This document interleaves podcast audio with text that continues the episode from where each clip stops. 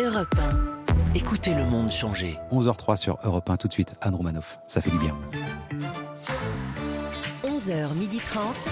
Ça fait du bien sur Europe 1. Anne Romanoff. Bonjour à toutes et à tous, ça fait du bien Oh d'être oui. avec vous ce jeudi sur Europe 1, malgré les circonstances ouais. hein, qui ne sont pas réjouissantes. Ça. Spécialiste des vaccins, elle comprend que le Royaume-Uni continue d'utiliser le vaccin AstraZeneca. Oui. Voici son expertise. Quand on a survécu à Meghan Markle, on n'a plus peur de rien. L'apprenti docteur Christine Bérou. Bonjour, bonjour à tous. Il n'a pas compris si on était reconfiné ou pas. Il ne savait pas si Jean Castex allait s'exprimer sur Twitch ou TikTok. Du coup, il se remet à une autre application vieille comme le monde qui consiste à regarder ce que font les autres et à s'adapter. Voilà. Michael qui regarde. Salut tout le monde, salut la famille. Comme Emmanuel Macron, il aimerait bien lui aussi réunir le conseil scientifique chaque fois qu'il a un problème pour répondre à des questions essentielles du type puis-je enlever le masque le premier soir? Est-ce raisonnable de boire du café après 17h Si j'embrasse une femme qui a des anticorps, est-ce que je peux en avoir aussi? Quelle est la probabilité de perdre ses cheveux après 45 ans Voici Laurent Barra. Mais vous lisez dans mes pensées. Bonjour à toutes, bonjour à tous. Et celle qui est ravie qu'il y ait une nouvelle carte d'identité, elle n'a pas besoin de refaire ses papiers, mais elle voudrait bien renégocier sa date de naissance. Depuis le temps qu'on lui dit qu'elle ne fait pas son âge, celle qui a le même âge que Jean Castex, mais ça rend pas pareil, Anne Roumanoff. Mais c'est vrai, il a dit j'ai 55 ans, je le regarde. Mais il est plus jeune que Brad Pitt. À partir de là, il n'y a plus rien à de sens. Enfin, je veux dire. Par contre, on a, on a vu, on l'a vu jeune. Ah il oui était pas mal, hein Oui. Un talent. Comme Sur quoi. BFM TV, Eh ils ont passé un extrait où il Eh était jeune, où il avait des cheveux. Il était tout à fait c'est charmant. Il a eu des cheveux. Eh Oui, oui, oui, mais il sûr. était beau mec même euh, à Ouais, 25 mais ans. Ça vaudra jamais Olivier. Olivier Véran, si tu m'écoutes. Pardon.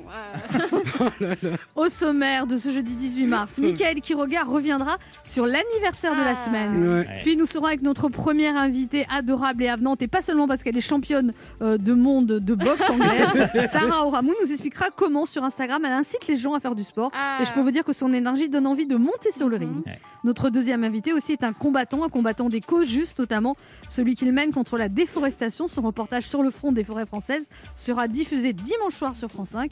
Hugo Clément sera avec nous et Christine Bérou sera surtout avec Et parce que nous aimons les causes justes, nous ferons gagner à deux étudiants des ordinateurs grâce à notre jeu Devinez qui je suis et notre partenaire Boulanger. Nous sommes ensemble jusqu'à 12h30 ou même quand vous le souhaitez en podcast sur europe1.fr. Et ça, ça Mm. fait du bien. 11h30. Anne Romanoff. Ça fait du bien sur Europe La nouvelle carte d'identité nationale a été dévoilée officiellement par Marlène Ah. Schiappa. Il s'agit d'un des documents, il paraît, les plus sécurisés au monde selon des experts. ouais. Est-ce que vous avez hâte d'avoir cette nouvelle carte d'identité? Ça vous est déjà arrivé de perdre vos papiers? Vous gérez tout ce qui est papier? Michael qui regarde. Alors, moi, j'ai vu le spécimen de la nouvelle carte d'identité. Je sais pas si vous l'avez vu. Ils ont mis une jeune fille dessus. Donc, elle a 25 ans. Elle est née en 95. Donc, elle se prénomme Gisèle. hein, comme, comme toutes Bien les filles nées en 95. Et si vous regardez bien sur la carte, elle est déjà veuve. Elle est veuve du bois.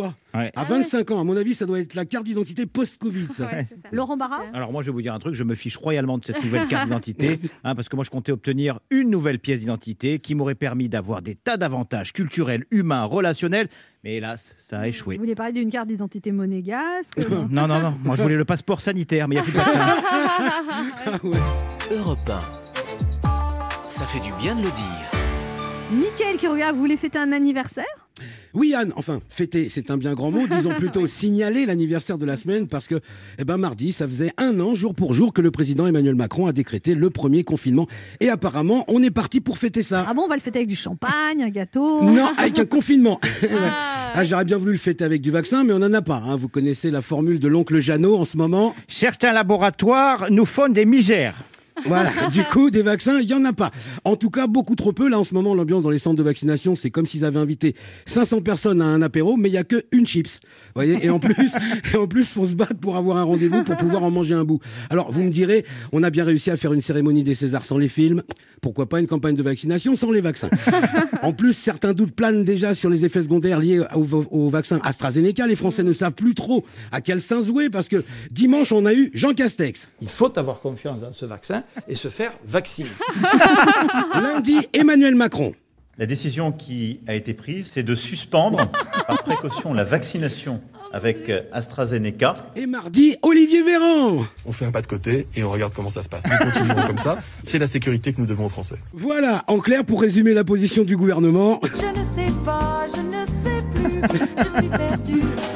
Alors on devrait reconfiner l'île de France, oui, ça, bon bah d'accord, voilà, si l'incidence dépassait, souvenez-vous, les 400 pour 100 000 habitants.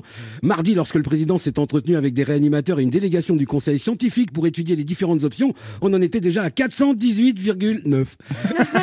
et on est jeudi les gars, tic-tac, l'heure tourne. Alors, je voudrais quand même rassurer un petit peu les gens à propos de l'AstraZeneca, c'est important, oui, il y a eu des thromboses, liées ou pas, liées ou pas à la vaccination, on ne sait pas, mais en admettant que ce soit le cas, en Europe, il y a eu une trentaine de thromboses pour 5 millions de personnes vaccinées. Je voudrais mettre ce résultat en parallèle avec un sondage qui date des années 90 auprès de 5 947 personnes auxquelles on avait demandé s'ils avaient eu des expériences ou des symptômes inexpliqués.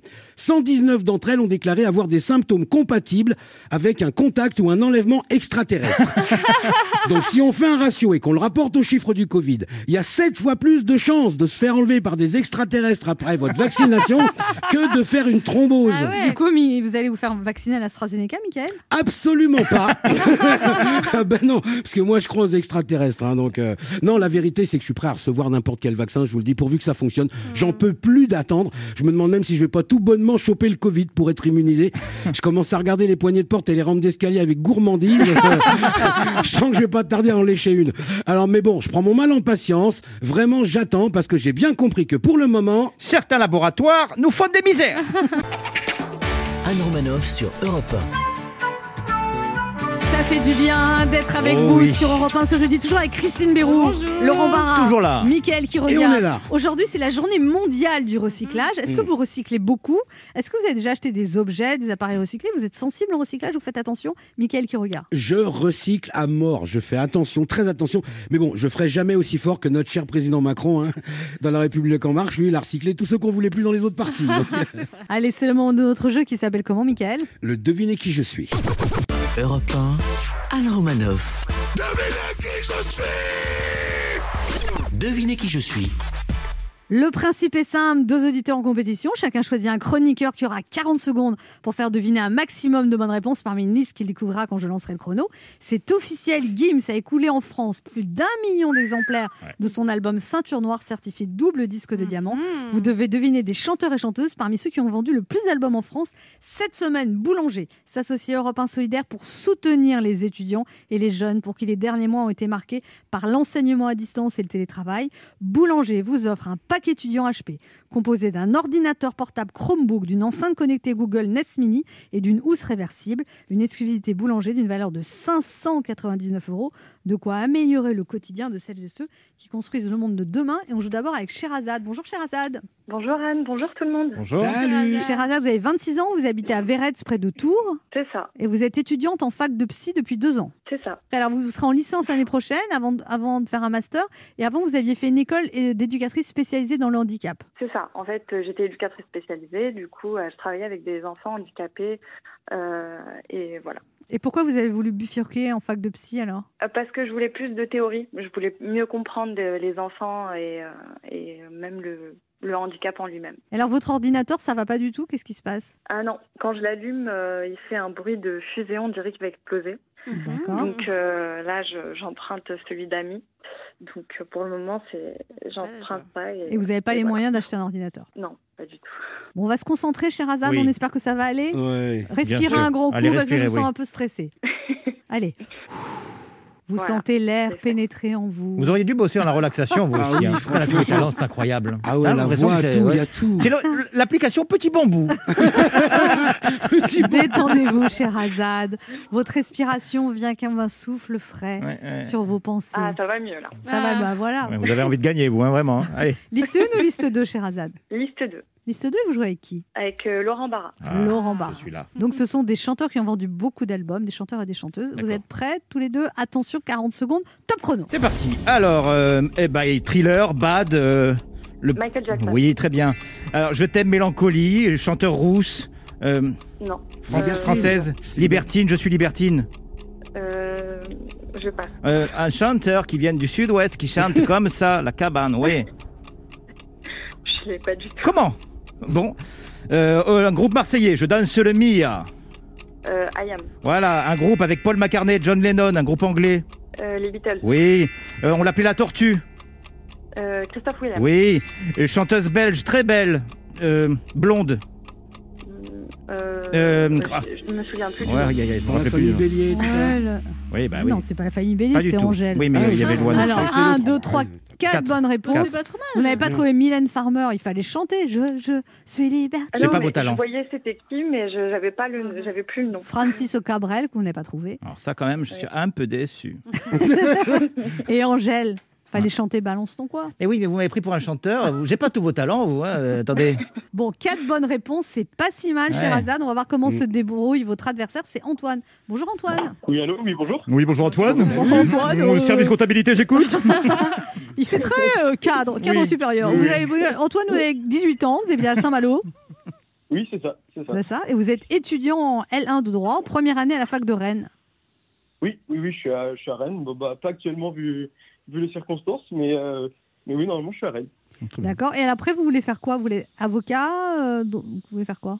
Euh, bah, pour l'instant, j'ai pas vraiment d'idée précise, mais j'aimerais bien, pourquoi pas, un master dans le droit des, des affaires. D'accord. Au droit des affaires, c'est comme ça. Oui, oui, oui. Carrément, c'est Vous clair. avez déjà un, un ton assez chic, hein, Oui, Antoine, je trouve. Merci. On vous le dit pas, ça, pour, pour 18 ans Vous parlez un peu comme ça comme un- suis ce qu'on appelle un déconneur. Et encore, faut le voir draguer. Salut poupée, c'est Antoine. Bonjour mademoiselle, vous savez que vous êtes belle comme une cicave. Vous êtes chez vos parents ou vous habitez tout seul? Alors, normalement, j'ai un appart à Rennes, mais c'est vrai que là, euh, je, suis- je suis chez mes parents et c'est quand même pratique, parce que ça, on voit quand même des gens, et puis même, c'est c'est important d'être bien entouré pour, euh, pour euh, voilà, être soutenu. Et... Ils vous chouchoutent, vos parents, quoi. Oui, voilà, oui. Oh, vous la Ouais, ouais. maman, je sens qu'il a une maman, il apporte le petit café au lit et des choses comme ça, non? Non, non. Il n'y a, que vous, Anne, hein, qui fait... Il y a que vous qui faites ça. Et alors, votre ordinateur, il va comment, Antoine? Euh, il est en fin de vie, il est, il est en train de Ah. mourir. Non, dès que je- j'ouvre une page internet, c'est vrai qu'il agonise, Ah ouais. euh, même la charge ne tient pas, c'est compliqué. Ah, il est en train de rendre l'âme. Bon, alors j'espère que vous allez Ouais. gagner. Il y a quatre bonnes réponses à battre. Vous, vous avez donc la liste 1, vous choisissez qui? Euh, bah, avec vous, Anne Romanoff Très Ah, bien, donc des tenter, chanteurs, des chanteurs qui ont, qui ont Je suis tout oui. Il y a quand même quatre à battre. Hein. This is the voice. Je vais me retourner, Allez, on y va. Quelqu'un lance le chrono. Allez, c'est parti. Top chrono. Ah, c'est la plus grande chanteuse québécoise. Une star internationale. Céline Dion. Oui, il est mort euh, allumé, le feu, il y a des problèmes d'héritage. Oui, très bien. Euh, alors, alors, regarde, regarde un peu, c'est un, c'est un- il fait craquer les filles. Euh, Ouais. que- oui, très bien. Euh, il jouait du piano debout. Elle était mariée à Michel Berger. C'est peut-être un détail pour vous. Oui, très Oh bien. Euh, J'irai sur un banc m'asseoir, le Mistral gagnant. Oh là là là là Waouh, je te veux Oh, dans mon très bien. équipe. J'entends le loup, le renard et la belette. J'entends le loup et le renard chanter. Oh. Très bien. Waouh. Ah bah Euh, oui. Voilà. Euh, un chanteur gitan. Il- Chanteur gitan de The Voice. Voilà. Bravo. Et 1, 2, 3, 4, Ah 5, ouais. 6, 7. Bravo Eh ouais, mais bon. euh, Et Antoine, je vais vous dire que c'est mon record, cette bonne réponse. Oui, c'est vrai. Et puis surtout Ah bah, cette voix, vous. Waouh. Comment cette voix cristalline. Ah ouais, Vous Bah, pouvez a- nous rechanter Nolwenn Leroy, s'il Ah, vous plaît? et Renaud, Renaud, quel bel Ah oui, hommage. ah oui, Renaud, Parce Renaud. que là, Renaud, s'il entend cet hommage, il dire oh là là. mais Non, mais ce que j'essaye, c'est de. Je vais à la quintessence. Je vais pas le Ouais, chanter. c'est c'est le mot que je cherchais, quintessence. Non, mais en 40 secondes, on n'a pas le temps de se concentrer. non, mais On va non. faire un remix. C'est Voilà. surtout, je parle des paroles en fait. Oui, voilà, ouais. voilà. Bon. Ah, voilà. Bravo, cette bonne réponse. Vous avez gagné un cri de joie Ouais Boulanger s'engage pour les jeunes et s'associe à Europe 1 Solidaire pour soutenir les étudiants et vous offre, Antoine, un pack étudiant HP. Merci beaucoup, c'est trop trop sympa, C'est- ça fait grave plaisir. Et cher Azad, j'ai une bonne nouvelle pour vous. Eh oui. C'est vrai?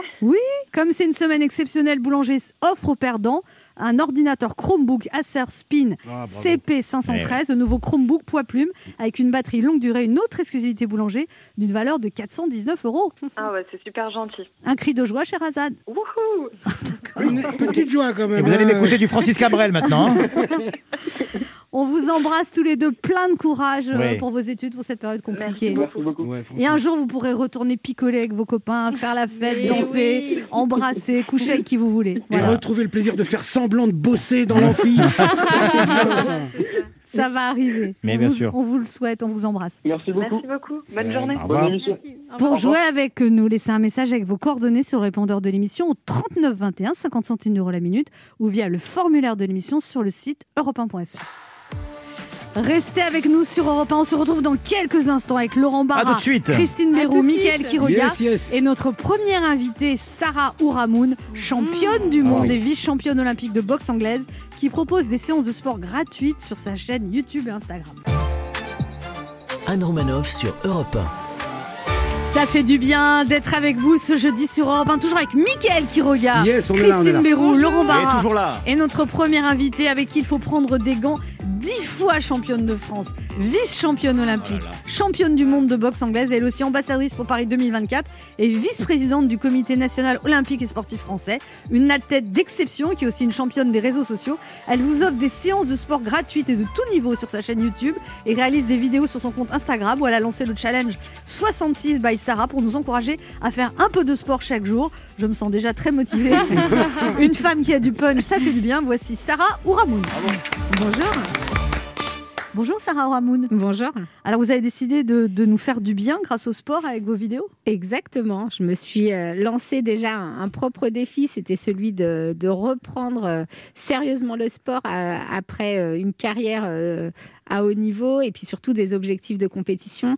Donc voilà, il fallait retrouver une petite motivation et, et je l'ai retrouvée en partageant des séances de sport sur mes réseaux sociaux. Et là vous êtes enceinte on peut le dire. Exactement. De, de combien? De six mois et demi. Et vous continuez vos séances, à faire de la corde à sauter. Toujours. Et Non, ouais, pas de la corde à sauter quand t'es enceinte. Si, si, si, je continue. Eh Ah oui. ouais Parachutisme, Bah, Moi qui suis pas enceinte, j'ai du mal à faire la corde à sauter. bah voilà. Ouais, fou. Non, non, je continue. J'ai j'ai adapté le rythme, mais, euh, mais non, j'ai besoin de, de bouger. Ça me fait du bien et je pense que c'est c'est vraiment bon pour le bébé aussi. Donc, euh, Alors ça s'appelle 66 parce que vous dites en 66 jours on peut changer ses habitudes. Il faut Exactement. 66 jours pour ancrer les habitudes dans le corps. Voilà, c'est ça. Ancrer une habitude. Là, l'idée, c'est de, de commencer tout doucement, hein, puisque je propose juste 10 minutes par jour. Mais ça je pense que je pourrais le faire. Ben moi. oui, il n'y a Non, pas d'excuse. Oui, c'est sûr. Alors, il y a une petite marge entre. Non mais 10 minutes c'est pas... Ça se trouve 10 minutes. Ouais. Voilà, moi je le fais. euh, Franchement, euh, j'ai j'ai le temps de filmer les séances, de faire à manger, m'occuper des enfants. euh, 10 minutes, ça se trouve. Et puis euh, l'idée, c'est de se dire, bah, tous les jours, je fais 10 minutes, donc forcément, il y aura un résultat, mais surtout, j'ancre une habitude et je- j'intègre un peu de sport euh, dans mon Bah, vous voyez, ce matin, j'ai pensé à vous. Oui. Bon, l'ascenseur ne venait pas, suis au cinquième étage et j'ai descendu à pied. Eh, super Bravo initiative. Vous avez, pas, vous c'est avez beau. descendu, vous n'êtes pas monté. Vous avez Ben non, mais j'habite au cinquième, Voilà. j'allais pas monter, euh, je pouvais pas monter. Et les voisins, vous- les voisins ont fait une huée d'honneur ou comment ça s'est passé Non, mais j'avais des talons, alors j'ai hésité. Je me suis Ah dit, oui. voilà, c'était. Elle a quand même crié 10 C'est- minutes, l'ascenseur. Au bout d'un moment, fallait y aller. Quoi. Vous dites, et d'ailleurs, c'est un des objectifs aussi du comité olympique, c'est c'est de remettre les Français au sport. Et vous dites, faut faire un peu de sport, mais tous les jours. Et vous dites, votre cible, ce sont les plus de 30 ans, parce que vous pensez qu'au-delà de 30 ans, on arrête le sport ou... Ah, même avant, même avant. Ah oui, ça c'est vrai. les, les jeunes Il y en a filles, qui très ont jamais commencé. ouais, il y en a qui ont jamais commencé, qui ont souffert au collège, euh, au cours de, de PS. Et il y a beaucoup, et, et- et surtout les jeunes filles, qui arrêtent euh, euh, autour de, de 14 ans. Et, Et- qui reprennent une fois qu'elles ont eu leur premier enfant parce qu'il y a voilà, Ça, la ça- prise ça, de conscience, il y a les- les- du poids en plus. Et... Vous-même, vous avez été très courageuse parce que vous avez eu votre premier enfant, vous aviez arrêté votre carrière et vous êtes réentraînée jusqu'à arriver au JO et tout le monde vous a traité de folle en disant Mm. tu dois t'occuper de ta fille, tu vas pas y arriver, c'est complètement débile. Euh, tout le monde- Exactement, tout le monde vous a bah- découragé. Vous avez une force mentale qui a fait que. euh, C'est euh, en fait dans le sport de haut niveau, la maternité, ça signe souvent l'arrêt de, de la carrière. Donc euh, j'ai un peu bousculé les codes, d'autant plus que j'avais 34 ans. Donc déjà là, je faisais que normalement j'aurais dû raccrocher les gants. Euh, mais c'est vrai que j'avais envie de, poursuivre mon, mon objectif et, et j'étais persuadée que je pouvais y arriver. Et vous dites ça a été dur de le corps après la maternité quand même de retrouver. Ah ouais. Ouais. Ouais, il faut, euh, faut beaucoup d'humilité, on va dire. C'est-à-dire que quand j'ai commencé à vouloir reprendre l'entraînement, je, je me suis rendu compte que ça allait être très compliqué parce que physiquement, on est beaucoup euh, diminué. J'avais l'impression que j'avais jamais fait de sport, que j'avais fumé toute ma vie. C'était euh, l'horreur. Et j'ai commencé doucement en me disant bon bah je vais courir une minute, marcher une minute. Ah, comme la patronne. C'est vrai, c'est- ça, me rappelle, ça me rappelle une championne. Ça fait trois ans qu'elle court une minute, hein, donc euh, tout va bien. Non, non, mais c'est vrai, au début, c'était compliqué parce que on, on était à un an et demi des Jeux et je me disais, mais et je voyais. Personne vous attendait, tout le monde vous traitait non, de folle. puis on est dans un parc où je vois tout le monde me dépasse. Pour la patronne. Serre les dents, ça va aller. C'est surtout quand on recroise une personne euh, Plusieurs oui, plusieurs fois, mais pas au même endroit. Et c'est une personne qui a 96 ans. Surtout que vous gênez le déambulateur, donc euh, le, le gars il râle quoi. Et donc du coup, voilà, voilà. Et vous êtes accroché. vous- Ouais, ça a pris euh, une bonne année avant que je retrouve un, un physique. Mais du coup, votre mari vous a soutenu là-dedans. Ah, il m'a beaucoup soutenu, ouais. C'était le seul à, y croire en fait. C'était le seul à y croire. Alors lui, il a été boxeur, donc il comprenait mon, mon besoin d'aller au bout de mon objectif.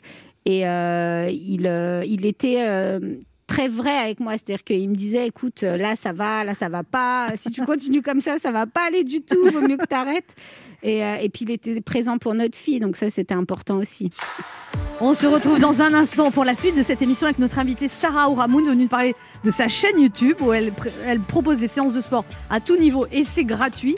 Il y a tro- 160 séances gratuites. Ça, c'est bien. Ouais. Et puis, sur Instagram également, euh, 10 minutes de sport par jour. Ne bougez pas, on revient. Anne Romanoff sur Europe Ça fait du bien d'être avec Oh vous oui. sur Europe 1 ce jeudi, toujours avec Mickaël qui là. Christine Béroux, Laurent Barra. Et il est là. Et notre invitée, la championne ça, de boxe, Ah. Sarah Ouramoun. Alors, euh, Sarah Ouramoun, tout commence quand vous avez 14 ans. Vous passez devant une salle de boxe et vous demandez à faire un essai. Alors, je demande pas tout de suite à faire un essai parce que c'est vraiment euh, au départ un sport qui m'attirait pas du tout, que je connaissais pas. Non, je me renseigne pour savoir s'ils font d'autres disciplines et notamment du taekwondo. Et puis là, l'entraîneur me dit non, non, nous on fait que de la boxe, de la boxe anglaise, celle avec les poings. Et là, je me dis ah, je comprends pas. Pourquoi vous mettez des coups de poing comme ça? Enfin, c'est quoi l'intérêt? Dixit, puis- la fille qui voulait faire un sport où on met des coups de pied quand même. Ouais, c'est vrai. C'est vrai qu'en plus en taekwondo, on est plutôt oui. manchot. Voilà, ouais.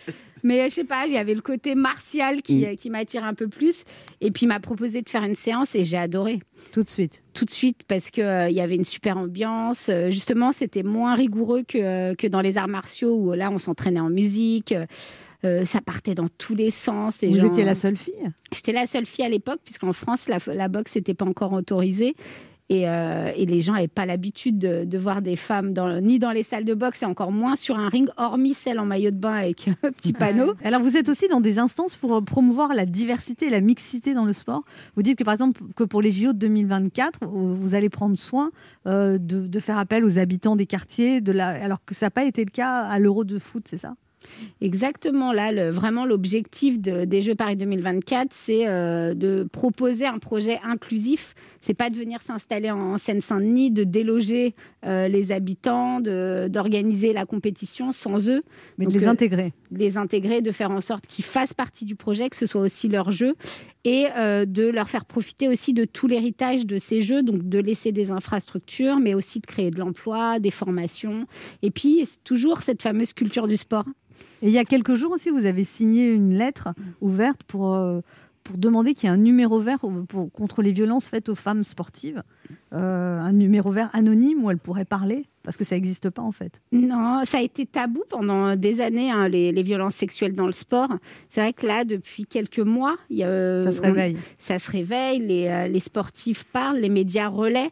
Donc, euh, Et vous dites qu'il faut faire une éducation aussi à tous les gens qui entraînent, euh, aux entraîneurs, à tous les gens qui gravitent, dans une sensibilisation à ça, et aussi aux, aux- aux jeunes sportifs aussi. Ah, mais sportifs. clairement, il faut sensibiliser, mais déjà prendre la parole, euh, c'est déjà une première action. Donc, c'est- je trouve que c'était important de relayer les, les paroles de toutes ces sportives qui ont été victimes, parce que pendant des années, elles ont été étouffées et elles presque elles, elles se sentaient même coupables, Euh, et donc elles ont subi pendant des années. Et puis voilà. des- Euh, donc ouais, là, ça commence à, à bouger, c'est nouveau. Euh, c'est vrai que le, le monde du sport a été quand même beaucoup secoué par les violences sexuelles et puis après là par le, con- le confinement, mais c'est nécessaire et je, je suis ravie de voir que doucement ça, ça évolue. Euh, et vous avez je- déjà eu, quand vous euh, rencontriez des gens, on s'est beaucoup moqué de vous. en disant, Oh, toi, tu fais de la boxe euh, t'es- Eh ben, au début, alors moi, je me souviens de mes, mes- les premiers CV que j'envoyais pour trouver des stages. Euh, Il y a des euh, recruteurs qui me m'appelaient juste pour voir ce que c'était une boxeuse. Donc, ah ouais, j'ai eu ça au début quand euh, je devais avoir euh, ouais 18 20 ans et on me disait ah OK, tu fais de la boxe et on peut parler du stage et en fait, c'était assez curieux ouais, c'était nouveau pour les gens. C'était une Et, vraie euh, révolution des esprits quand même. ouais, et c'est il n'y a ouais. pas si longtemps que ça C'est vous qui l'avez révolutionné. C'était en 99 que les, les femmes ont, ont eu accès à la boxe. 99, Oui, c'est ouais. ça. C'est Ouais, vous qui avez révolutionné un peu ça. Bah, en fait, oui, on a fait partie, de- avec euh, d'autres boxeuses, de la première équipe de France euh, de, de boxe. Et donc, on avait créé un petit collectif. On allait boxer à l'étranger.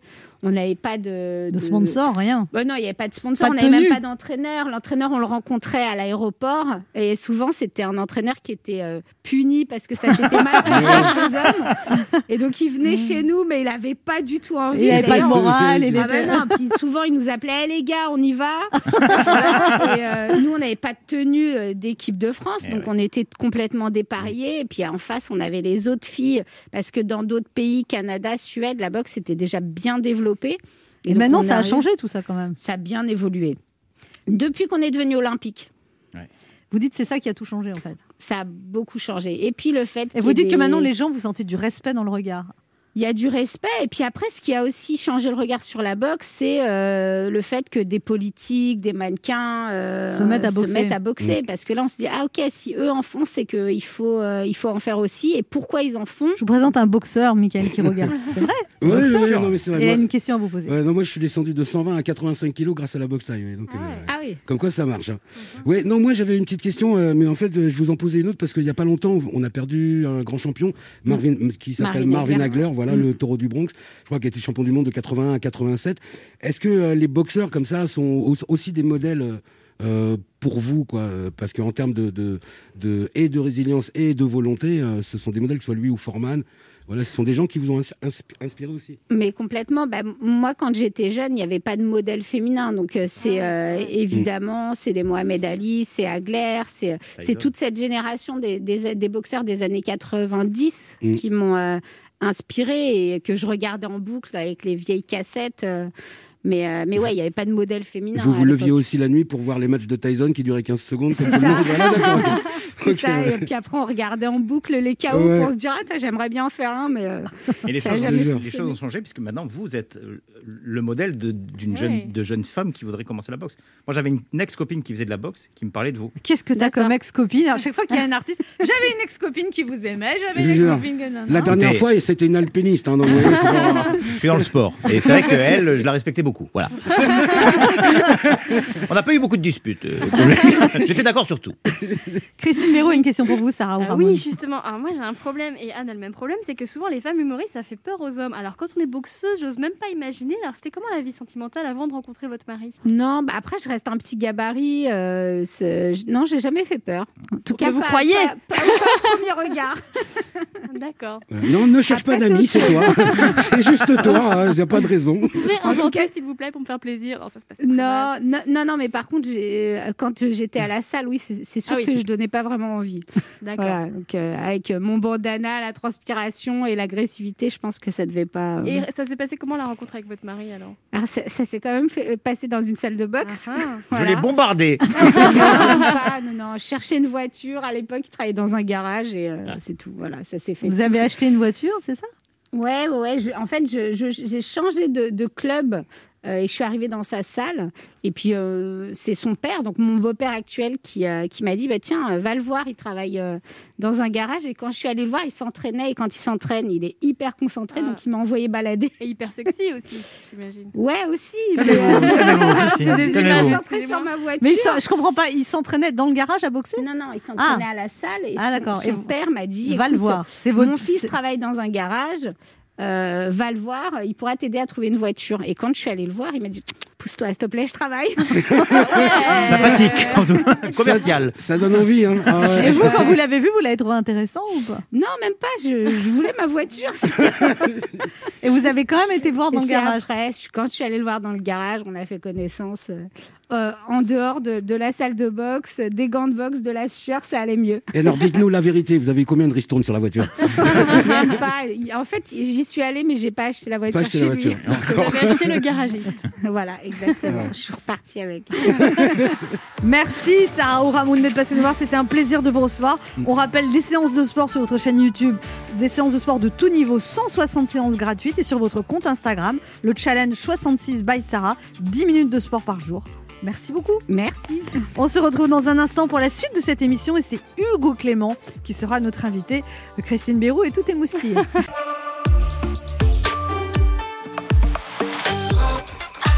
On écoute maintenant Britney Spears. Ah. C'est quoi le titre? Oui, le titre Toxique. Oh, Oh, bah ça ouais, va, ouais, ouais, facile. ça va.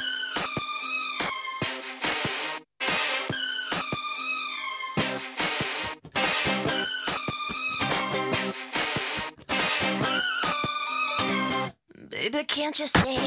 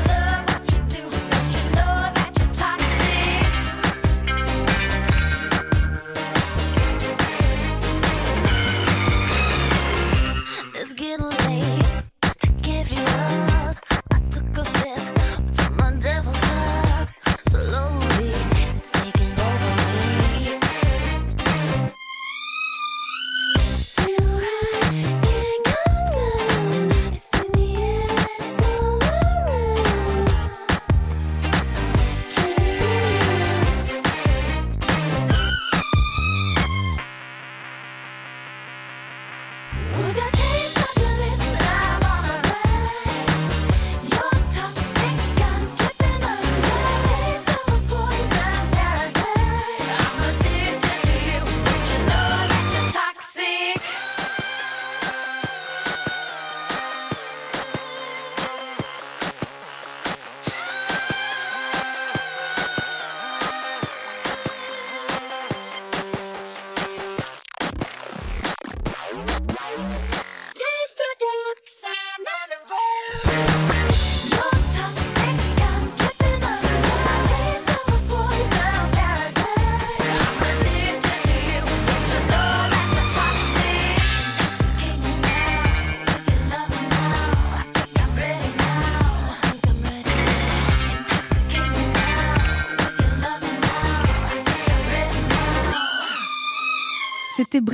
Sur Europe 1. Anne Romanoff sur Europe Ça fait du bien d'être avec vous sur Oh Europe oui. 1 ce jeudi, toujours avec Christine Bérou, Laurent Barra, là. Mickaël Quiroga Yes. et notre invité qui est un journaliste engagé, un grand défenseur de l'environnement, le poil à gratter des abattoirs et des chasseurs. On l'a découvert en reporter tout terrain aux côtés de Yann Barthès dans les émissions du Petit Journal et de Quotidien, avant de bifurquer sur le site Combini et de retourner sur France Télévisions où il avait démarré sa carrière. Il présente sur le front des forêts françaises ce dimanche 21 mars à partir de 20h50 sur France 5. Un reportage où il nous dévoile l'envers du décor de la déforestation en France. C'est l'ami des bêtes et l'ennemi des cons. Voici Hugo Clément. Bonjour Hugo Clément. Bonjour, quelle présentation Bienvenue sur Europe 1. Alors Merci. pour voir sur le reportage sur le front des forêts françaises ce dimanche 21 mars à partir de 20h50 sur France 5, c'est un reportage, c'est, c'est- ce reportage c'est l'arbre qui cache la forêt, c'est pour- pourquoi vous vous dites que vous avez toujours aimé les forêts et vous avez découvert des trucs horribles en fait en Bah, enquêtant c'est vrai que quand on pense aux, aux- aux forêts et, et à ce qui s'y passe, on, on pense beaucoup à l'Amazonie, à la déforestation un peu loin de chez nous, et euh, on enquête moins et on se rend moins compte de ce qui se passe juste à côté, euh, juste à côté de chez nous dans notre pays. Et euh, il se passe des trucs de fou dans les forêts françaises. Et Moi, c'est je ce vois en qu'on bois de raconte. Boulogne. Alors c'est pas le thème du reportage. c'est pas le thème du reportage, mais effectivement, ça, De ça toute peut façon, faire forêt et bois, c'est pas la même chose d'ailleurs. Euh, ah, si, bah, oui, globalement, c'est un peu la même chose. Euh, les forêts, les bois, c'est un écosystème euh, avec, avec des arbres. Et euh, on, a, on a donc enquêté pendant plusieurs mois et on se rend compte que derrière les statistiques officielles, à savoir que chaque année la forêt gagne du terrain en France, il se cache une réalité que certains voudraient cacher. Alors c'est quoi cette réalité Clément Euh, la réalité, c'est que euh, de plus en plus les vieilles forêts naturelles euh, d'arbres feuillus avec beaucoup d'essences différentes, d'écosystèmes. du hêtre, du chêne, etc., euh, sont dans certaines régions petit à petit rasées pour être remplacées par des plantations, un peu comme des, des plantations de maïs, sauf que là on plante du pin en l'occurrence euh, une espèce qui s'appelle le sapin Douglas, euh, et qui est beaucoup plus rentable pour l'industrie du bois, puisqu'elle pousse euh, plus rapidement, euh, une quarantaine d'années, alors qu'il faut parfois attendre 100, 150 ans avant de pouvoir récolter un chêne. Là, euh, tous les 40 ans, on peut couper ses pins. Ils poussent plus droit, avec moins de nœuds. On les plante en rang, et donc c'est beaucoup plus facile de les récolter. Et ces plantations, ces monocultures, elles, gagnent du terrain au détriment des forêts naturelles, ce qui évidemment a un impact sur la biodiversité Alors et vous- sur le climat. Alors vous dites que par exemple euh, en France on produit du pain pour, pour faire euh, pour les menuisiers, mais par exemple des menuisiers qui veulent du chêne et du hêtre, ils sont obligés de les importer. Ouais, Alors que on- parce qu'en fait il n'y a pas de- d'endroit où on coupe le chêne et le hêtre en France. Bah, ça? en fait, on, on a trouvé des situations complètement aberrantes. On a tourné avec un exploitant forestier qui euh, a coupé du hêtre et qui n'arrive pas à le vendre en France, et donc il l'envoie vers l'Asie, notamment vers le Vietnam et la Chine. Pour faire du parquet. Pour faire des meubles ou du parquet. Et puis, dans le même temps, on a tourné avec un menuisier qui importe du hêtre de Roumanie. Euh, Parce qu'il et- n'en trouve et pas en France. Parce qu'il n'en trouve pas en France. Et donc, on, est sur un système qui marche complètement sur la tête euh, et qui s'explique par le fait que euh, les petites scieries traditionnelles qui traitaient chez nous les hêtres, les chênes, disparaissent progressivement. Ils sont remplacés par d'immenses scieries industrielles qui ne traitent en priorité et parfois ce fameux que pain. du pain euh, parce que les machines sont dimensionnées pour ce pain parce que c'est plus facile euh, vous dites que parfois le hêtre il part en granulé. Alors, le, hêtre ou d'autres essences, effectivement, il y a des parcelles de forêt euh, françaises qui sont euh, rasées entièrement, ce qu'on appelle une coupe rase. Donc c'est pas comme à l'ancienne où des bûcherons prélevaient un, un chêne par-ci, un hêtre par-là. Là, c'est des grosses machines qui viennent et qui rasent tout en une journée ou deux. Et ensuite, effectivement, ce bois est broyé, transformé en granulé pour finir dans nos, dans nos chauffages. Ça vous êtes contre?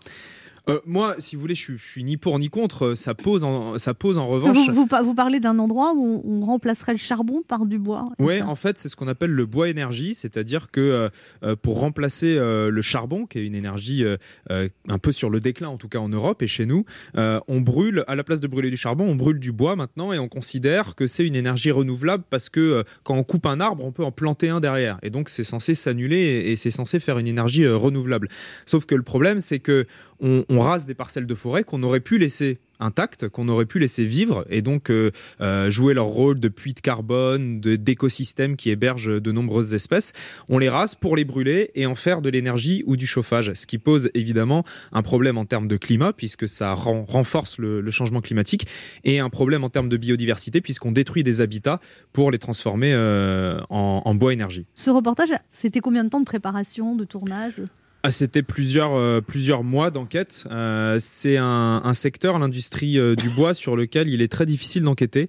Euh, parce Vous que avez reçu des menaces aussi encore des menaces, euh, des menaces non, des menaces non, mais en, en Petit, revanche, il faut en- que tu arrêtes, hein, on sait où tu habites. Tu l'entends, la tronçonneuse, Il y a des mecs qui appellent la nuit puis qui lui font entendre une tronçonneuse. Alors, c'est pas aller jusque-là, mais, euh, mais par contre, c'est très difficile. Par exemple, les abatteuses. Donc, les abatteuses, c'est un, un espèce d'énorme tracteur avec un bras articulé qui prend euh, les arbres et en, en- en deux secondes, ça, ça, ça coupe un chêne centenaire. quoi. C'est super impressionnant. C'est ça te Ouais, tomber un arbre Ah et c'est capable d'en couper des, des dizaines et des dizaines euh, toutes les heures. Et ben, pour filmer une abatteuse en action, ça a été très compliqué. Euh, Il y, a, il y a beaucoup de gens qui, dès qu'ils nous voyaient arriver, ils arrêtaient tout. Ah Euh, oui. parce qu'ils savent que c'est des images, vous allez le voir dans le documentaire, qui sont assez violentes. C'est des, des parcelles entières qui sont rasées en quelques heures. Et donc l'industrie du bois euh, a conscience que ces images peuvent choquer le public et peuvent mettre en lumière certaines pratiques qu'elle préfère garder euh, un peu cachées. Donc on a eu du mal à voir ces images, mais on y est arrivé. Alors quand vous parlez du euh, que- qui est exporté en Chine et des, et des menuisiers qui trouvent pas de hêtre, pourquoi il faut faire un site de rencontre pour le bois? Ouais, il faudrait euh, effectivement faudrait une Adopte un application. bois, euh, Adopte un- un bois. Adopte un hêtre. Adopte une forêt. Mais euh, surtout, euh, surtout la, la grosse différence entre euh, l'exploitation traditionnelle de la forêt, c'est-à-dire je coupe un chêne, je coupe un hêtre et j'en fais une charpente, j'en fais un meuble. C'est que le carbone qui est stocké dans le bois, puisqu'au cours de sa croissance, euh, un arbre il absorbe le CO2 et donc il stocke ce CO2 dans son bois et dans le sol. Quand vous transformez un arbre en, table, en, en bureau, le carbone, il reste dans, dans le bois. Quand vous le transformez en charpente, il reste dans la charpente. Par contre, quand vous brûlez cet arbre pour faire de l'électricité ou de l'énergie, là, tout le carbone qui est stocké dans le bois, il est rejeté dans l'atmosphère. Donc, c'est pas du tout la même chose de couper un arbre pour en faire un meuble et de couper un arbre pour le brûler. Et ce qui est en train de se passer en France, c'est qu'il y a de moins en moins euh, d'exploitation forestière responsable avec des gens qui coupent des arbres euh, par-ci par-là pour en faire euh, des meubles ou des charpentes et de plus en plus des parcelles entières qui sont rasées pour être brûlées. Récemment, vous avez réussi à sauver une forêt dans le Vercors. Vous avez réuni 150 000 euros en 48 heures. Ouais, alors c'était pas exactement une forêt, en fait c'était un enclos de chasse, donc c'était un- un- une sorte de parc d'attractions pour chasseurs où les gens venaient et payaient à la journée pour euh, euh, tirer sur des animaux qui sont enfermés dans des grillages. Donc Voilà. euh, voilà, c'était une sorte de, de parc d'attractions pour chasseurs. Et il y a une association qui, euh, qui voulait racheter cet endroit pour en faire un sanctuaire et permettre aux animaux de vivre leur vie paisiblement. Et il leur manquait 150 000 euros. Donc effectivement, j'ai fait une cagnotte et on a récolté cette somme en- en- en deux jours. Après, cette histoire devait être sollicitée tout le temps, Hugo Clément, non? Bon, On est sollicité souvent, on peut pas le faire tout le temps parce que euh, si on demande à chaque fois aux gens euh, de donner de l'argent tous les jours, ça, au bout d'un moment, ça, ça, ça les Vous saoulera. allez perdre donc, vos euh, followers. euh, voilà, faut, faut pas exagérer, mais, mais sur certains projets bien identifiés, je trouve que c'est intéressant euh, d'aider les associations qui ont besoin euh, d'un coup de projecteur. Ouais. On se retrouve dans un instant pour la suite de cette émission avec notre invité Hugo Clément, venu nous parler de son documentaire sur le front des forêts françaises, qui sera diffusé dimanche 21 mars à 20h50 sur France 5, un documentaire passionnant. Ne bougez pas, on revient. Il est midi sur Europe 1, on revient dans deux minutes avec notre invité. Hugo Clément. Mais tout de suite, les titres d'Europe Midi avec vous Rémi Botsaron. Bonjour Rémi. Bonjour Anne, bonjour à tous. À la une d'Europe Midi, quelques heures de suspense encore pour les habitants d'Île-de-France et des Hauts-de-France. À 19h, Jean Castex annoncera pour eux de nouvelles mesures. Mais quelles mesures? C'est un casse-tête pour le gouvernement euh, qui veut à la fois frapper fort et ménager au maximum ses concitoyens. Visiblement, l'exécutif fait une différence entre les franciliens et les autres. Nous essaierons de comprendre pourquoi. Frapper fort, c'est en tout cas nécessaire selon la communauté médicale, alarmée par la très forte tension dans les services de réanimation. C'est particulièrement sensible en Seine-Saint-Denis. Nous serons en reportage à l'hôpital de Bobigny. Autre décision très attendue aujourd'hui, elle concerne le vaccin AstraZeneca. L'Agence européenne du médicament doit rendre son avis cet après-midi au sujet des éventuels effets secondaires provoqués par ce sérum suspendu dans sept pays européens, dont la France. Mais quel que soit cet avis, le mal est fait, la défiance est là, s'inquiètent certaines autorités sanitaires. Nous parlerons aussi des JO de Tokyo, où les démissions se succèdent parmi les cadres de l'organisation, avec à chaque fois à l'origine des propos sexistes ou infamants pour les femmes. Et puis, il est encore possible de découvrir des nouveaux textes de Marcel Proust. Un inédit est publié aujourd'hui par les éditions Gallimard. L'invité d'Europe Midi, François Deveau, cofondateur de l'association La Parole Libérée, qui publie aujourd'hui un livre blanc sur les violences sexuelles sur mineurs. Voilà le sommaire. À tout à l'heure. Merci Rémi, on vous retrouve dans une demi-heure. Europe 1. Écoutez le monde changer. 11h30. Ça fait du bien sur Europe 1. Anne Romanoff. Ça fait du bien Oh, d'être oui. avec vous sur Europe 1 ce jeudi, toujours avec Christine Béroux, Laurent Barra. Mickaël Quiroga. Et notre invité Hugo Clément, 31 ans seulement, quand même. Robin des Bois 2.0, euh, Hugo Clément. Euh, non, j'ai pas, pas cette prétention quand même. Non, non, euh, j'essaie à travers mon métier. Euh, On va vous voir à ça- l'image dans le documentaire. Ouais. Oui, parce que vous avez quand même un physique avantageux. Écoutez, merci pour le compliment. Je, je- Ça y est, c'est parti. Euh, ça- ma parole, j'allais dire, ça y est, ça recommence. mais non, mais c'est pas neutre dans son succès aussi. On a Robin Desbois, Jean Castex et Frère Tuck. Enfin bon. Enfin, c'est pas neutre dans son succès vis-à-vis de vous, parce que nous, on s'en fout. On va dire, euh, soyons clairs. hein. C'est la cause. Non, mais je, euh, le, le journalisme incarné, c'est-à-dire de, de voir le journaliste à l'image, je pense que ça, ça peut avoir un intérêt pour certains sujets parce que ça peut aider euh, à, à faire qu'un qu'un public s'intéresse à un sujet auquel il se serait pas intéressé forcément et ça crée un lien aussi de proximité et de confiance avec le public. Donc je pense que c'est, ça peut être utile. Ça veut pas dire qu'il faut faire que du journalisme incarné, mais ça fait partie Mais des. inversement, quand vous allez manifester, vous êtes en danger. En Australie, quand je me suis fait arrêter? Non, vous vous êtes pas, vous êtes pas fait frapper dans une manifestation de gilets jaunes? C'était un rêve Non, peut-être que tu as fait, fait. non, non, J'ai peut-être non, non, rêvé, non, c'est je vrai me que suis je pas fait rêve frapper, beaucoup, Clément. J'ai pris un flashball dans la tête. C'était totalement accidentel parce que j'avais, euh, en fait, je m'étais arrêté pour faire des images. J'avais un casque de moto, donc euh, je pense que j'étais pas du tout identifiable. C'était la, la faute à pas de chance et je me suis pris un. Et alors un en Australie, vous avez été arrêté, vous avez dû avoir peur là, par contre. Euh, peur, j'ai pas eu peur parce que c'était l'Australie, c'était pas une dictature, donc je savais que j'allais pas disparaître et que j'allais finir par sortir. Mais c'est vrai qu'on a été surpris. En tout cas, on couvrait en fait une, une manifestation de, de militants contre l'industrie du charbon qui bloquait une voie ferrée. Et en fait, la police est arrivée, ils ont pas arrêté les militants, ils nous ont ont arrêté nous. Donc euh, ils ont arrêté les journalistes parce qu'ils n'avaient pas vraiment envie qu'on fasse de la publicité au niveau international à cette euh, vous ont mis en problématique du prison charbon. Ils nous ont mis en prison pendant une journée, ouais. Vous Ouais. êtes un bad boy, Robin des Bois. mais, euh, mais on a fini par sortir et puis au final euh, les poursuites ont été abandonnées parce qu'on faisait rien d'illégal, on faisait que filmer donc euh, voilà. Alors là, dans le documentaire sur le front des forêts, vous faites beaucoup de portraits de militants des forêts, notamment une vieille dame de 79 ans dans le Morvan, Ouais, même plus de 80 maintenant. 80 ans, Ouais. qui est assez incroyable, racontez-nous. Lucienne, euh, qui, qui s'appelle elle-même Lulu du Morvan. Euh, euh, c'est le surnom qu'elle s'est donné et que tout le monde lui donne là-bas. C'est en fait euh, une pionnière de, la défense des forêts dans le Morvan. Le Morvan, c'est une, région très forestière où il se passe ce que je vous expliquais, c'est-à-dire que de plus en plus de, forêts euh, naturelles avec beaucoup de biodiversité sont rasées et remplacées par des plantations euh, de, résineux. Et donc Lulu, avec d'autres citoyens du Morvan, elle a décidé il y a quelques décennies de commencer à acheter des parcelles en regroupant leurs petites économies. Ils ont acheté des parcelles pour les protéger, tout simplement pour dire ben voilà cette forêt, on n'y touchera plus. En tout cas. On n'y touchera plus de manière industrielle. Ils continuent à exploiter, à couper quelques arbres par-ci par-là pour faire des meubles, mais ils achètent les forêts pour empêcher qu'elles soient rasées et transformées euh, en, planta- en plantations de, de sapins. Et les barbecues, c'est pas bien, Hugo Clément? Les barbecues, c'est super parce qu'on peut faire plein de trucs au barbecue, pas forcément que de la viande. On peut faire des, des légumes grillés, on peut faire plein de trucs super bons. Oui, non, mais de la viande quand même, arrêtez là, c'est bon. mais non, mais moi, moi, si vous voulez, je suis pas du tout anti-viande. Je suis pas, euh, je vais pas vous dire qu'il faut que tout le monde devienne végétarien. Chacun fait ce qu'il veut. Ça relève du, du- du choix individuel, de la liberté individuelle. Moi, mon travail, c'est euh, d'informer sur les conséquences de nos modes de consommation et d'expliquer, voilà, euh, l'élevage intensif, qu'est-ce qui se cache derrière. Et autour de moi, euh, j'ai plein d'amis qui sont pas végétariens. euh, ma famille est pas forcément euh, végétarienne et il n'y a pas de souci. On arrive tout à fait à vivre ensemble. Ça, Et c'est un votre peu des- femme, elle est végétarienne? Non, elle est pas végétarienne. Non, non. Après, végétarien ou pas, euh, chacun fait son Mais choix. votre femme vous soutient quand même parce qu'elle n'est pas allée au Bien Puy sûr. du Fou quand vous avez dénoncé euh, la torture animale au Puy du Fou. Comme par hasard, elle n'est pas allée. Bon, enfin, Vous l'avez ça va. hein, oui, non, oui. mais voilà. Ah, Christine. Parce que moi, j'aurais été mariée avec vous, j'y aurais été. Comment je Mais voilà. Je, disais, je disais au contraire, elle l'a soutenue. C'est beau. Ouais, quand alors même, je sais hein. pas si c'est pour ça qu'elle y est pas allée. Faudrait lui poser la question, mais. euh, Comme si vous mais- lui avez pas posé la question. En mais tout, moi, cas, il y a des, il- en, en tout cas, il y a des femmes qui auraient suivi leur homme, coûte que coûte, et Christine voulait que vous le sachiez. Et d'ailleurs, Christine Béroux a des choses à vous dire, Hugo Clément. Et je Ah. suis contente qu'une table vous sépare. Ça va m'évitera de se jeter sur vous. Bonjour Hugo Clément. Bonjour. Hugo Clément. Donc vous allez parler après chacune de mes phrases, c'est pour ça. Sinon ça va faire une très très longue chronique. hein.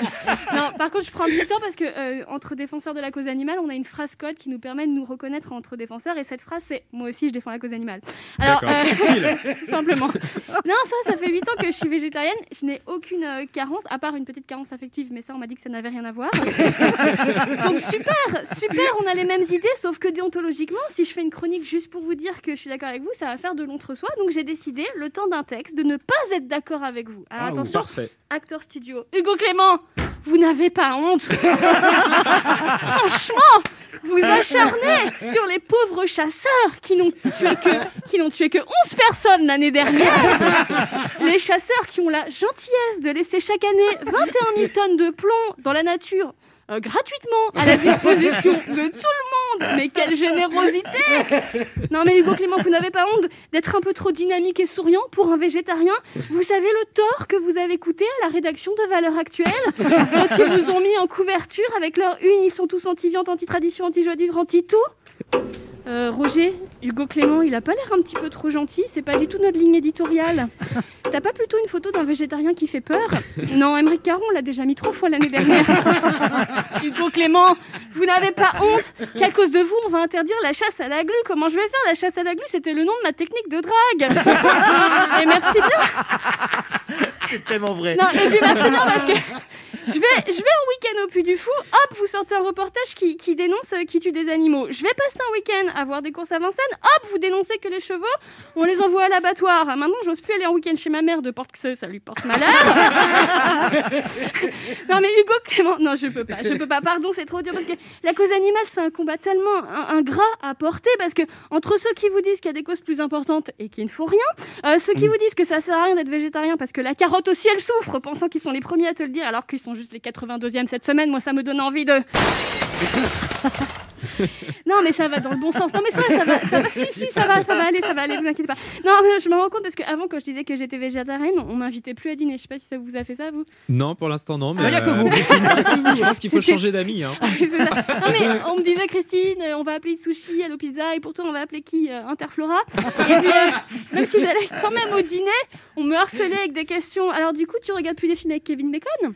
Un petit- Vous aussi, vous avez vécu ça Ouais, les blagues un peu lourdes, ouais. Voilà, vous connaissez. Ouais. Ah, voilà. Et mais maintenant, c'est un peu plus simple quand même, parce que presque trop. Maintenant, quand je dis que je suis végétarienne, vous savez ce qu'on me dit maintenant? Vous savez ce qu'on me dit? On me dit, euh, moi aussi. Ah, bah, super, achète-toi une personnalité. Euh, non, mais il y a encore du chemin, et heureusement que vous êtes là pour dénoncer, agir, prendre des risques. On a tous hâte dans ce studio de découvrir euh, votre reportage sur la déforestation. Les arbres, c'est un sujet qui nous tient très à cœur. Non, mais c'est vrai, Anne, vous avez même failli m'envoyer sur le terrain. Vous m'avez dit, Christine, il faut trouver un boulot. non, merci Hugo Clément pour vos actions, vos tweets. Je vous souhaite de faire d'autres unes de valeur actuelle, même si vous n'êtes pas anti-joie de vivre, comme ils l'ont écrit. Au contraire, la vie sous toutes ses formes, vous la protégez.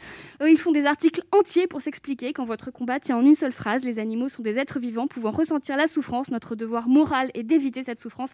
Merci de montrer le chemin, Hugo Clément. Merci à vous. Merci à vous. Bravo. On se retrouve dans un instant pour la dernière partie de cette émission avec notre invité Hugo Clément, venu nous parler de son documentaire sur le front des forêts françaises qui sera diffusé dimanche 21 mars à 20h50 sur France 5.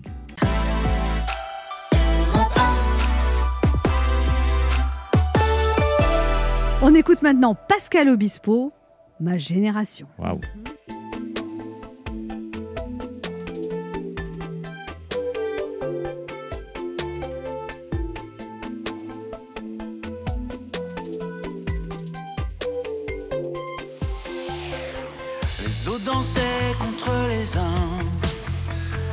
Uns n'avaient pas peur des autres. On n'était pas chacun dans son coin. Tous tes problèmes étaient les nôtres. On chantait les mêmes refrains. Des petites histoires du quotidien. On se prenait la main sans virtuel. On se disait qu'on s'aimait sans logiciel. Souviens-toi.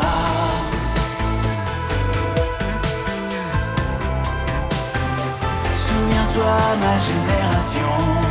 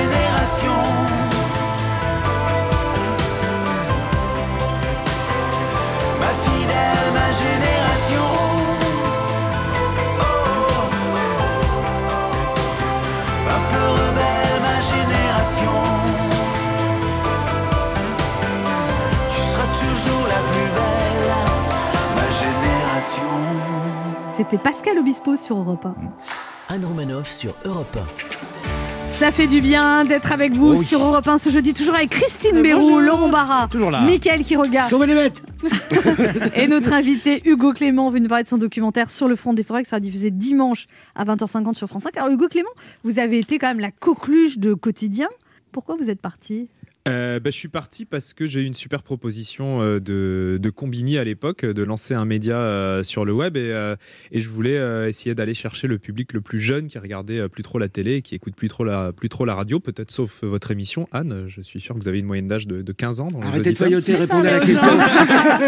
Ah on s'en est pas aperçu. On est sur TikTok. non, voilà, ouais, c'est l'idée, c'était d'aller d'a- de sortir un peu de ma zone de confort et d'aller chercher le, le public qui, qui s'était le Mais plus c'était éloigné quand même des un médias. risque parce que vous étiez quand même dans un petit cocon. Ouais, bah, Euh, mais c'est bien le risque. Qu'est-ce que vous aimeriez faire dans les années qui viennent? Survivre. Non, franchement, franchement, là, une réponse très très consensuelle qui va pas vous plaire, mais continuer à se faire à faire ce que je fais aujourd'hui parce qu'il y, a- il y a tellement de boulot sur la question environnementale, il y a tellement de choses à raconter, tellement de combats à relayer que et, et l'enjeu est tellement énorme en fait que euh, Pourquoi que ça avance pas plus? Parce que tout le monde a conscience. Ça avance quand même ça avance quand même, ça avance. ce député euh, Loïc Dombreval qui a soulevé des montagnes cette année, ça, ça vous inspire pas Ouais, bien sûr. euh, Loïc, il a, il a fait beaucoup. euh. D'autres députés, non, mais parce qu'on se connaît, donc je vais pas faire semblant de dire Monsieur Dombreval.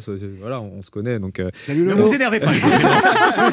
Donc Loïc Euh, Dombreval, Mais donc Loïc, ouais. voilà, donc le- Loïc euh, Dombreval, euh, qui est député En Marche et qui fait beaucoup pour les animaux. C'est le cas. Dans, il y a d'autres députés dans d'autres partis. Éric Diard chez les Républicains, Dimitri Houbron dans le groupe qui s'appelle Agir, Bastien Lachaud à la France Insoumise. Dans tous les partis, il y a des gens qui se mobilisent pour pour les animaux en l'occurrence. Et je trouve que c'est porteur d'espoir. Et surtout, il y a un mouvement citoyen qui est en train vraiment de grossir, de prendre de l'ampleur. Et sur tous les sujets, que ce soit les forêts, que ce soit les animaux, on voit que des gens se mobilisent, on voit que des gens proposent des solutions. Et ça, c'est c'est vachement important. Et c'est notre rôle, je pense, de, de journaliste, de mettre en lumière ces solutions, de pas toujours parler de ce qui va pas, et de parler aussi des gens qui font des trucs super, parce que partout en France, il y a des femmes et des hommes qui ont des, qui ont des initiatives extraordinaires et qui méritent d'avoir un peu de lumière. Quoi. Michael Quiroga a une question pour vous, Hugo Oui, Clément. Hugo Clément, justement, voilà. Alors, moi, je dois avouer, je me suis toujours un petit peu méfié. Vous savez, des gens qui ont qui ont pas de nom de famille, ou plutôt, vous savez, qui ont que des prénoms, Ouais, genre serial Guy, killer. Guy Georges, Émile Voilà. Louis, euh, Florian Philippot, Didier Raoul.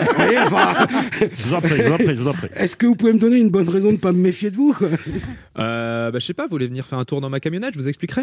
Ben voilà, c'est ce que je craignais. À quel moment cette conversation a dévié de l'écologie? Laurent Barra a une question pour vous, Hugo Clément. Vous êtes très euh, fédérateur, vous êtes très influent sur la nouvelle génération qui est assez surprenante. C'est vrai, moi je vois ma filleule qui a, qui a 15 ans, elle est très engagée, alors que son père, qui est de ma génération, ne l'est pas du tout. Ma génération sera plus difficile à bouger. Qu'est-ce que vous avez à leur dire aux gens de ma génération, justement, des, gens qui n'ont pas été briefés là-dessus? Et quel âge vous avez? Euh, 20 22 ans. euh. 42 ans. 42 Bah, je pense pas que ce soit un combat générationnel. En tout cas, il faut pas que ce soit un Faut combat pas- il faut générationnel. pas, exactement. Effectivement, ça peut l'être un peu aujourd'hui avec un, un engagement chez les, les plus jeunes qui est peut-être euh, très fort, plus Oui. important que chez les moins jeunes. Mais ça ne marchera que si les générations euh, travaillent ensemble et se, et se mettent ensemble. Euh, on peut pas opposer euh, les jeunes et les vieux sur cette question-là parce qu'on est un peu tous dans le même bateau. Euh, les jeunes peuvent avoir souvent l'impression qu'ils héritent d'un fardeau, qu'on leur laisse en gros euh, une situation un peu dramatique qu'ils vont devoir se débrouiller avec. C'est vrai, C'est factuellement. Euh, c'est vrai factuellement. Mais le truc, c'est qu'on n'a pas le temps d'attendre que les jeunes arrivent au pouvoir, parce que on- voilà, euh, les, les vrais dirigeants politiques qui ont du, vraiment du pouvoir aujourd'hui, ils doivent avoir euh, au moins 40 ans, la plupart. Enfin, À part on- Gabriel Attal qui en a 19, mais bon. à part Gabriel Attal, mais c'est- Ouais, mais c'est une, ex- exception. Je pense que vous prenez la moyenne d'âge de l'Assemblée, la moyenne d'âge du gouvernement. À mon avis, on est sûr. bien au-dessus de 40 ans. Donc on n'a pas le temps d'a- d'attendre que les plus jeunes qui ont 15-20 ans aujourd'hui arrivent au pouvoir pour prendre les décisions, parce qu'on n'a pas 20 ans devant nous. Donc il faut que les gens un peu moins jeunes, plus expérimentés, on va dire, aillent aussi dans ce combat-là. Il y a une, une auditrice qui a une question pour vous, Hugo Clément. C'est Agathe, 20 ans, qui habite en Vendée. Bonjour Agathe. Bonjour. Quelle est votre question Alors, bonjour Hugo Clément. Bonjour. Euh, alors, vous avez 2 millions d'abonnés sur Instagram. Vous postez souvent des photos, des vidéos de vos combats. Euh, je voulais savoir quelle place occupe euh, votre communauté sur Instagram dans vos combats euh, écologiques. Moi, je trouve qu'Instagram et les réseaux en général, c'est euh, c'est un outil euh, indispensable aujourd'hui. Euh, et c'est un média qui doit être considéré, enfin en tout cas que je considère comme un média euh, classique. C'est-à-dire que ce qu'on publie sur Instagram ou sur les autres réseaux, euh, il faut le faire avec la même rigueur que ce qu'on met dans un film diffusé à la télévision. Parce que c'est un média à part entière. Il y a plein de gens qui sont abonnés à moi sur Instagram et qui vont pas forcément aller regarder les documentaires que je fais à la télévision. Donc c'est important de proposer aussi du contenu de qualité, exclusif, sur les réseaux sociaux pour les gens qui ne reçoivent l'information, regardent l'information que sur les réseaux sociaux. Donc moi, les, les réseaux, ça a une place vraiment euh, centrale dans, euh, dans mon métier aujourd'hui.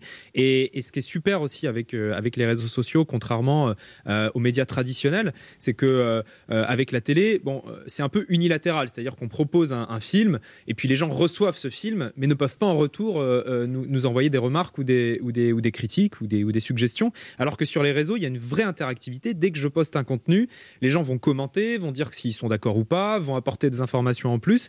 Et ça permet, ça enrichit vachement, je trouve, la, la conversation entre les journalistes et les gens qui suivent les journalistes. Et moi, il y a plein de sujets euh, qui partent à la base de suggestions par les gens qui, qui sont abonnés sur les réseaux, qui m'envoient un message qui me dit tiens, euh, il s'est passé ça à côté de chez moi, tu devrais ça t'y doit me prendre un intéresser. temps fou de répondre à tout le monde. Ça prend beaucoup de temps. Alors, je peux pas répondre à tout le monde, c'est Un impossible. million, moi j'en ai 60 000, déjà j'ai du mal à Non, mais répondre. c'est impossible de répondre à tout le monde. Ça, Ah, voilà, c'est pas vous qui la- répondez Euh, non, je, je, alors, je ne réponds pas à Dites tout la le monde. vérité. non, mais je ne réponds pas à tout le monde. Par contre, c'est moi qui réponds. J'ai pas de community manager qui gère mes, mes comptes sur les réseaux sociaux. C'est vraiment moi qui, qui réponds. Euh, mais évidemment, je, je réponds peut-être à un dixième des messages parce que c'est impossible de faire plus. Mais par contre, euh, j'essaie de lire le maximum, euh, notamment les gens qui m'alertent sur des sujets en, disant, euh, par exemple, bah, tiens, à côté de chez moi, depuis deux semaines, il y a une décharge sauvage qui est en train de se faire. Il faudrait faire un sujet là-dessus. Et ben, on, prend ce, ce message, on envoie une équipe euh, vérifier, et puis ça, ça peut donner un reportage ou ça peut être intégré à un film. Le quart d'heure bienfaiteur. Il y a une tradition dans cette émission, Hugo Clément, il faut faire un cadeau aux auditeurs, vous leur offrez quoi? Eh ben, je vais. euh, c'est un truc pas du tout, euh, pas du tout ego trip. Je vais leur, je, je vais leur offrir un exemplaire de, de mon dernier livre qui s'appelle euh, Journal de guerre écologique, un exemplaire dédicacé. Et euh, à travers euh, dans ce livre, je reviens sur tout, euh, tous mes reportages, tous les gens incroyables que je rencontre sur le terrain, et puis je propose des solutions à chaque problème, des pistes d'action pour essayer d'avancer dans le bon sens. il y, a des, il y a des photos de vous? Non, il n'y a pas de photo. Bon, ben, Non, ne il y a le pas de prendra photo, pas. C'est Ouais. que du texte. Et alors, Hugo texte. Clément, on a coupé combien d'arbres alors pour le faire, votre bouquin Ah, et, ah bah, alors là, ça c'est une remarque euh, qu'on fait hein, très souvent. euh, Ouais. euh, Allez-y, vous êtes écolo, mais vous faites des livres. Il faut pas avoir la prétention d'avoir zéro impact sur l'environnement. Effectivement, imprimer un livre. On utilise du papier. Le papier, c'est fait avec des arbres. Donc, prendre sa voiture pour aller bosser, on pollue. Euh, moi, quand je prends l'avion pour aller faire des reportages, je pollue. On a tous, à certains moments, des actions qui ont un impact sur l'environnement.